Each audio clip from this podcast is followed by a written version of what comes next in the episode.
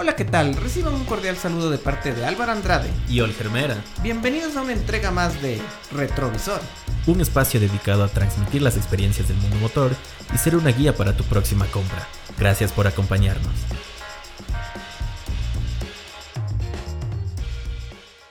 Hola y bienvenido a un episodio más de Retrovisor.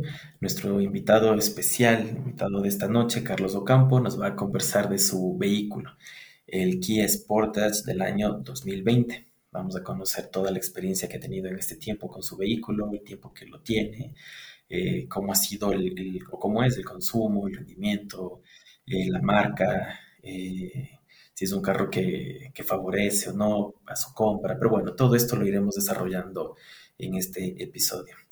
Álvaro, ¿qué tal? Buenas noches. Hola, buenas noches con todos. Hola Carlos, ¿qué tal? Y bueno, para empezar, eh, este programa, quisiéramos preguntarte desde cuándo tienes tu vehículo, lo compraste en la casa o de segunda mano y si nos puedes comentar un poco sobre el inicio de este vehículo en tu vida. Buenas noches, ¿cómo estás Álvaro? Jorge, eh, sí, bueno, el, el, auto lo adquirí sí, en el 2020. Eh, estaba justamente en la búsqueda de un, de un sub, ya que lo tenía, lo que los que tenía antes eran, eh, ¿cómo se llaman estos autos? Eh, ¿Cómo se los, los sedán, ¿cierto? Un, un, auto eh, normalito. Entonces, eh, fui a la casa, generalmente compro los autos en el concesionario, no me gusta comprar en autos usados eh, por el miedo a que tal vez venga con algún daño, alguna cosa y después me toque gastar más en repararlo. Lo compré en la casa y la experiencia de, comprarlo ahí, o, siempre que he comprado un carro en, un concesionario, es que, claro, eh, tengo como que la garantía de que, que está nuevo y que no voy a tener ningún percance. ¿no? Y en este tiempo que has tenido el vehículo que mencionas que has sacado de la casa, eh, ¿consideras que, ha sido una buena inversión comprar un Kia? Y aprovecho también consultarte, ¿esta es la primera vez que tienes un carro Kia o en ti ya ha sido, eh, por decirlo así, como de generación? Es decir, tuve un Kia de otro modelo, pero volví, renové por otro Kia porque ocurre eso. Hay gente que se casa con una marca y, y está renovando, pero sigue siendo con la misma marca. ¿En tu caso ha sido lo mismo o, has venido probando con otras marcas? No, la verdad es que es la primera vez que compro en marca Kia. Eh, generalmente he venido manejando o teniendo autos de marca Chevrolet y Renault, creo que son las dos marcas. Y esa es la primera vez que he tenido un auto Kia. Sí, he tenido, sí, hasta al menos en este tiempo no me da ningún problema eh, este automóvil. Eh, he viajado eh, varias veces fuera de la provincia y todo ha salido bien en la carretera, no, no he tenido problemas. Y un poco hablando sobre lo que nos comentaste que fue un auto nuevo y lo compraste en la concesionaria, eh, ¿Cómo fue el trato de la concesionaria? ¿Estás, o sea, has tenido alguna ya revisión del vehículo, de el kilometraje? Si nos puedes comentar un poco. Eh, sí, el acercamiento, bueno, con el vendedor, eh, claro, me ofrecía los diferentes modelos que tenía, que, que tenía este vehículo, porque había otro modelo de Kia, que es el Kia Sportage Europa, yo tengo el, que no es de Europa, que es de Corea. Entonces, eh, claro, me mostraba las características que tenía el uno, que tenía el otro, porque justamente yo iba por un Sportage. Y, y claro, e, en una versión el, el, de Europa era más caro que el, que, el otro Sportage. Entonces, bueno, esa fue una de las, también las decisiones por las que me compré el, que era de Corea y no el que es de, Europa, ¿no? que en realidad iban a, hacer lo mismo. Y esto que dices que, que, hay dos opciones, ¿no? el que es de Europa y el que es de Corea. Eh, se, se, se ve que, que, el de Europa es un poco más caro, pero ¿por qué es más caro? ¿Tiene más cuestiones de tecnología que el de Corea o son lo mismo? Eh, ¿Cuáles eran esas diferencias? Sí, tenían más adicionales. En cuanto a tecnología, digamos, aros en las llantas eh, eran diferentes, tenían otros diseños. Eh, el interior también era diferente, la, la radio, los mandos, eh, los asientos, creo que eran de cuero. Eh, sí, esos, los acabados. Y ahora entrando un poco en la parte de la potencia de tu vehículo y el manejo, eh, ¿nos puedes comentar, eh, lo utilizas más para la ciudad o viajas a otras provincias? Y también el tema de en carretera, cómo se comporta en, la, en las cuestas al rebasar otros vehículos, esta como potencia inicial es buena, te permite el motor acelerar y rebasar con facilidad. Eh, sí, bueno, a, este vehículo sí lo utilizo para mover, bueno, dentro de, de la ciudad de Quito y también para viajar eh, a otras provincias. He viajado a Tulcán, Ibarra, Santo Domingo, Riobamba y, sí, la agarre en las curvas a, velocidad, sí tiene un buen agarre, no. La aceleración me permite rebasar en la, en la cuesta también. Eh, en comparación a otros autos que tenía los sedán, claro, el Sportage sí me da esa facilidad de, o, me, o tiene esa potencia, ¿no? De, de, que puedes rebasar e ir a la par de otros, de otros carros, ¿no? Y en esto que tú haces viajes, que mencionas que has ido a algunas provincias, eh, ¿qué tan bueno es el tema ahora del, del, consumo, ¿no? ¿Es un carro que te genera un, alto gasto por los viajes que vas haciendo o consideras que, eh, por ejemplo, mencionas Santo Domingo, de venir de Santo Domingo a Quito, en, obviamente por la eh, subida, ¿te genera un alto consumo el, carro o crees que sí tiene su, eh, su tecnología para, para ahorrar en, el manejo del carro? Eh, sí, o sea, a nivel de los sub, creo que sí tiene, o a nivel de ese cilindraje 2.0, sí tiene su, su, ahorro, digamos así. Tiene un menor consumo. En comparación, o sea, porque tenemos otros, otros carros como una, unas camionetas y esas camionetas que son igual cilindraje de 2.0 tienen un mayor consumo, así se gasta más en gasolina. Este Kia Sportage eh, en la ciudad eh, eh, consume más que en viaje, la verdad. O sea, cuando viajo, creo que consumo menos. Tal vez porque no tengo que estar acelera, frena, acelera, como pasa en la ciudad. Entonces, en, una, en un viaje sí, sí hay, sí se nota un poco eh, que hay menos consumo, más ahorro de, de gasolina, ¿no? Pero al ser un sub o un 2.0, en comparación a otros autos que he tenido que son sedán 1.6, 1.4 en cilindraje, es claro que, que, tiene mayor consumo de gasolina. ¿no? Y con este tema de la gasolina, ¿qué gasolina utilizas? ¿Super, extra? ¿Y qué te ha recomendado el fabricante que utilices?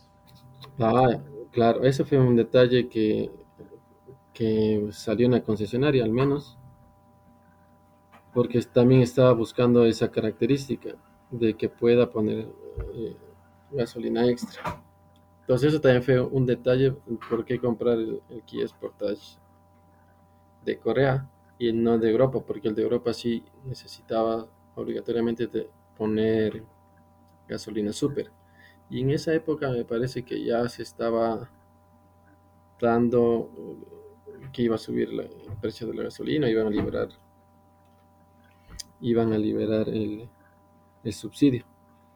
Entonces sí buscaba que se pueda poner ese, ese tipo de gasolina extra. Entonces, ¿Y, también fue... te, ¿Y el manual te indicaba que podías poner una gasolina de ese octanaje cuando te entregaron? En el manual no sé, la verdad nunca leí el manual. Pero eh, en la tapa de la, de la gasolina sí estaba pegado ahí. O sea, funciona con extra porque justamente promocionaban creo que esa parte, o sea que sus, los autos Kia podían tranquilamente funcionar con gasolina extra y, y no pasaba nada. Porque ya se venía, digamos, a- o ya se estaba dando, creo, la noticia de que se iba a liberar en algún momento la- el subsidio a la gasolina. Bueno, eh, con respecto al mantenimiento del vehículo, ¿tú le llevas a la casa eh, a hacer las, las revisiones o, y, y dentro de eso, qué tan conveniente es económicamente hablando el mantenimiento de este modelo de vehículo? Ya, eh, sí, lo llevo a la casa a hacer el mantenimiento. Eh, bueno, hay dos motivos. Uno que no es muy caro, la verdad. O sea, relativamente no, no, no es, muy caro los mantenimientos ahí en Kia, en la casa de Kia. Pero también fue porque, claro, cuando también me acerqué a la concesionaria, estaban supuestamente en una promoción que te daban los mantenimientos gratis eh, hasta los 100 mil kilómetros, me parece que era. Entonces, cada vez que yo voy, claro, a hacer un mantenimiento, sí tengo descuentos y cosas así por esta promoción, que fue cuando compré. Entonces, no me cobran la mano de obra en algunas cosas, en otras cosas tal vez no me, no me cobran algún aditivo, alguna cosa así. Entonces, sale un poco más económico. La garantía con la marca, ¿de cuántos años son kilometraje? La garantía es de 100 mil kilómetros. Y bueno, entrando un poco en la parte del interior de tu vehículo, nos comentaste que antes tenías sedanes y bueno, ahora te quisiste o compraste un sub. Eh, ¿Cuál es la mayor diferencia en el interior? Eh, haciendo como una comparación con los sedanes que también tuviste, el espacio, ¿cómo ves el espacio interior? También el espacio en las filas de atrás para los pasajeros que viajan ahí, si nos puedes comentar de este tema. Mm, Ya, sí, en la, en la- parte interior, claro, el espacio es lo, la gran diferencia, ¿no? En comparación con el sedán que he tenido, es mucho más espacioso el, el Kia, el- estos sub, es mucho más grande en la parte de atrás, el conductor, el copiloto, o sea, sí hay más espacios, uno puede ir cómodamente ahí eh, sentado, ¿no? A diferencia de- del otro, que sí se nota, sí se nota la diferencia.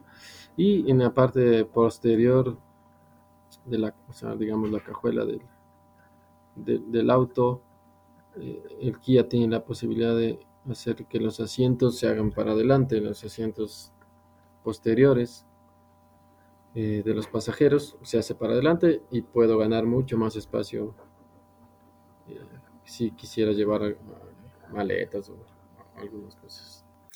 Y bueno, aparte de la facilidad o la comodidad que genera el ya montar su habitáculo y carga de maleta, eh, la parte del infoentretenimiento.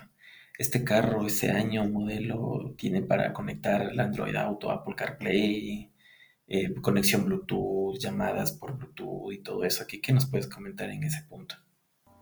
Y ya en la parte de tecnología, eh, el carro por default, llamémoslo así, o sea, como viene, viene con una radio normal, digamos, de las que tiene un, puerto auxiliar para conectarte así a la radio.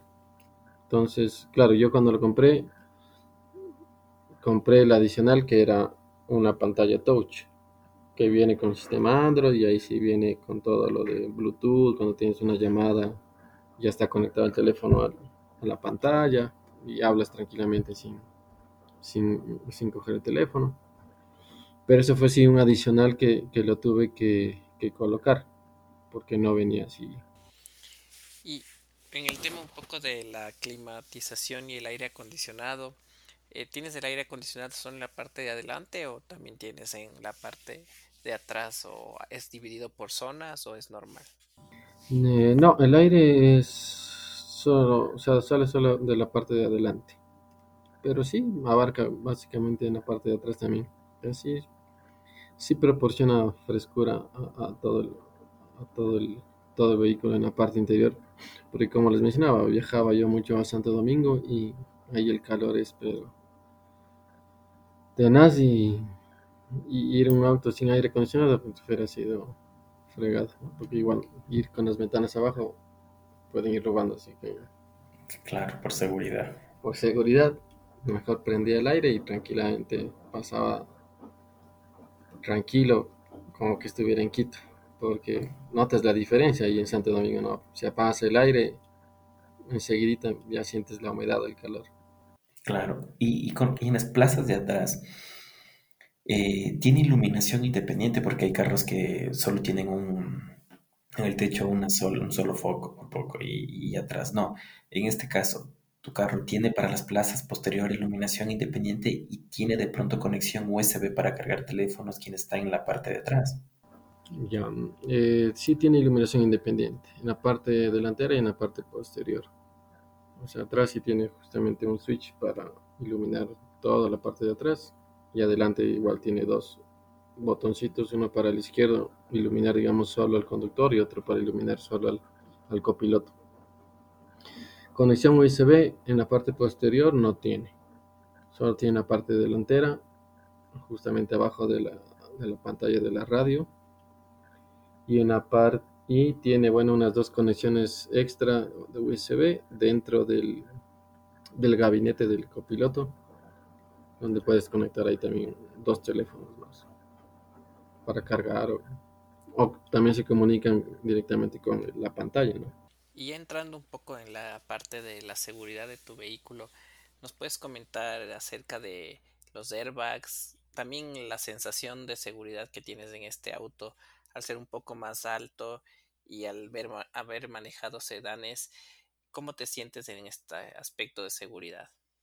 Y, sí, en cuanto a los airbags, bueno, no, no tiene tantos airbags como la otra versión Europa. Esa otra versión sí tenía como 6 de airbags, me parece. Esta, esta versión solo tiene dos, o sea, piloto y copiloto, del volante y de, la parte de, del tablero del copiloto. Eh, al, ser, al ser más alto, sí, más grande a diferencia de los sedans que he tenido, sí te da una sensación de que tú tienes mayor seguridad, ¿no? Frente a, a, otros vehículos. Eh, por cierto, bueno, no, no me ha pasado ahorita nada con este vehículo, no, no me he rozado ni, he tenido algún, algún choque. Eh, que es algo bueno, porque en los otros sedanes sí como que algún rato me ha pasado algún tope por ahí. Entonces, lo noto más seguro, la verdad. ¿Y este tipo de carros tiene cámara posterior, sensores posteriores y sensores delanteros? ¿Punto ciego también de pronto? No. O sea, sí tiene la cámara posterior. Sí, entonces, claro, cuando tú quieres dar retro, pones retro con, la, palanca y ya, ya ves la parte posterior con la camarita. Eh, no tiene sensores de, audio, digamos, no te va pitando si te estás acercando, solo puedes ver en la pantalla y ya, ya ves si está cerca o no. Y sensores delanteros, no. Tampoco puntos ciegos, no. Y los cinturones de seguridad en la parte de atrás son los tres son de tres puntos o el de la mitad es de dos puntos nomás. Eh, buena pregunta. Me he fijado la verdad. Creo que es solo de dos el de la mitad. Creo. No estoy seguro. Ahí sí. Desmentiría si les digo que sí, si no. Y, y pero en los. o sea, en, los, asientos tiene cabeceras también, los tres. Sí, los tres tienen cabecera. Me da la ligera impresión de que sí tenían, la verdad. Los tres puntos también en la mitad, me parece. Pero no, no estoy seguro. Pero sí tienen cabecera estos anclajes ISOFIT para los como asientos de bebés. O no sé si. Eh, sí, sí, sí tiene esos anclajes. Y ya para ir ya a la conclusión de la, del programa, todo lo que has ido viendo, manejando el vehículo, comparando de pronto y con los viajes que has tenido, de, siempre son de pronto necesidades ¿Qué crees que le mejorarías a tu auto? ¿Qué considerarías que consideras de que debería tener tu vehículo? Si tuvieras la opción de integrar algún punto, algún aspecto a tu vehículo, ¿cuál sería? Eh, Lo que mejoraría, sí, bueno, eh, le pusiera más sensores, sensores frontales, posteriores, eh, algunas, alguna cámara que permita ver un, puntos ciegos con los retrovisores. Eso le cambiaría o le añadiría. Eh, ¿Qué más le añadiría? Bueno, le cambiara la radio que tengo porque quisiera cambiarle a un sistema para iPhone que no tiene. Eh, que en la versión Europa sí viene con CarPlay. Eh, USB para la parte posterior y la climatización también para la parte, la parte posterior.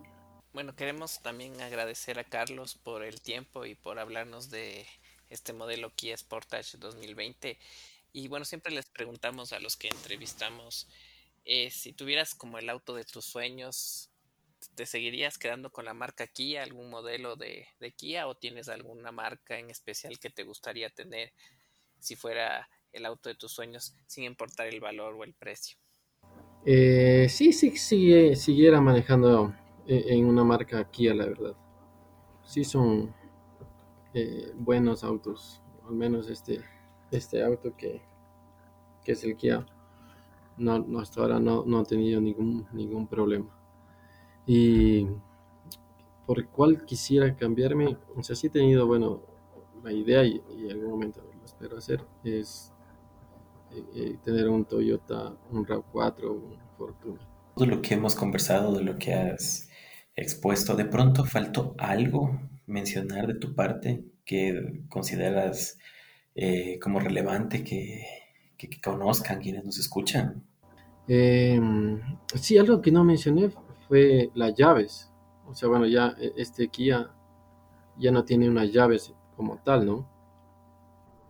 Entonces ya tiene un botoncito nada más para encender apagar el, auto. Entonces, eh, solo tienes como que un, un, receptor, que es como llaves, digamos así, que tú lo llevas en el bolsillo y, ya no tienes que, digamos, abrir la puerta, meter las llaves o aplastar un botón. Nada más con acercarte se desactivan los seguros porque el, carro ya se hace conexión con tus llaves y ya se activan las puertas y tú ya solo abres, entras, prendes con el botón y a manejar. Entonces ya no tienes que estar manipulando las llaves, haciendo contacto, cosas así. Eso como que detalle que no, que no lo había mencionado.